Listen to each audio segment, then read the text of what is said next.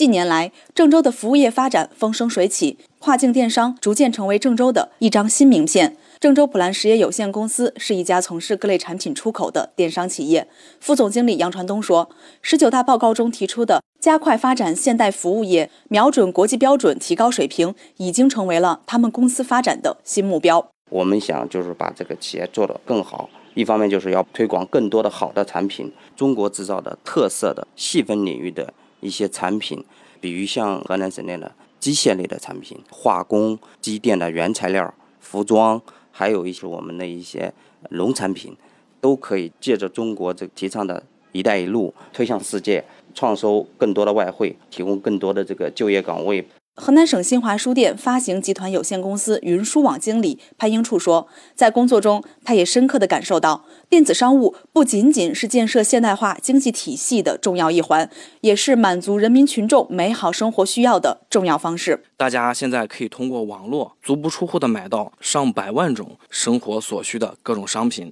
也能够享受到像送餐、打车、住店各种各样的服务。就像我们网站在线上有图书、有家电。咱们河南本土的农产品，而由于电商本身这个无地域性和便捷性，又是解决不平衡不充分发展的一把重要的钥匙。未来我们作为电商平台，会提升网站的服务能力、商品的供给能力，为新时代中国特色社会主义建设事业做出我们自己的贡献。中国开放的大门不会关闭，只会越开越大。十九大报告中这句接地气的话，让郑州国际陆港开发建设有限公司副总经理邓文静百感交集。他说：“中欧班列郑州开行至今，他真切地感受到对外开放为郑州、为中国带来的变化。世界就是一个大超市，各地的资源互补趋势是越来越明显。我们的贸易量，包括我们的进出口量，都是在逐年增加。”而且我们对外开放的这个程度也是越来越大。最早呢，那中欧班列郑州呢，我们只是做这个国际物流服务。但是呢，随着这个业务的拓展，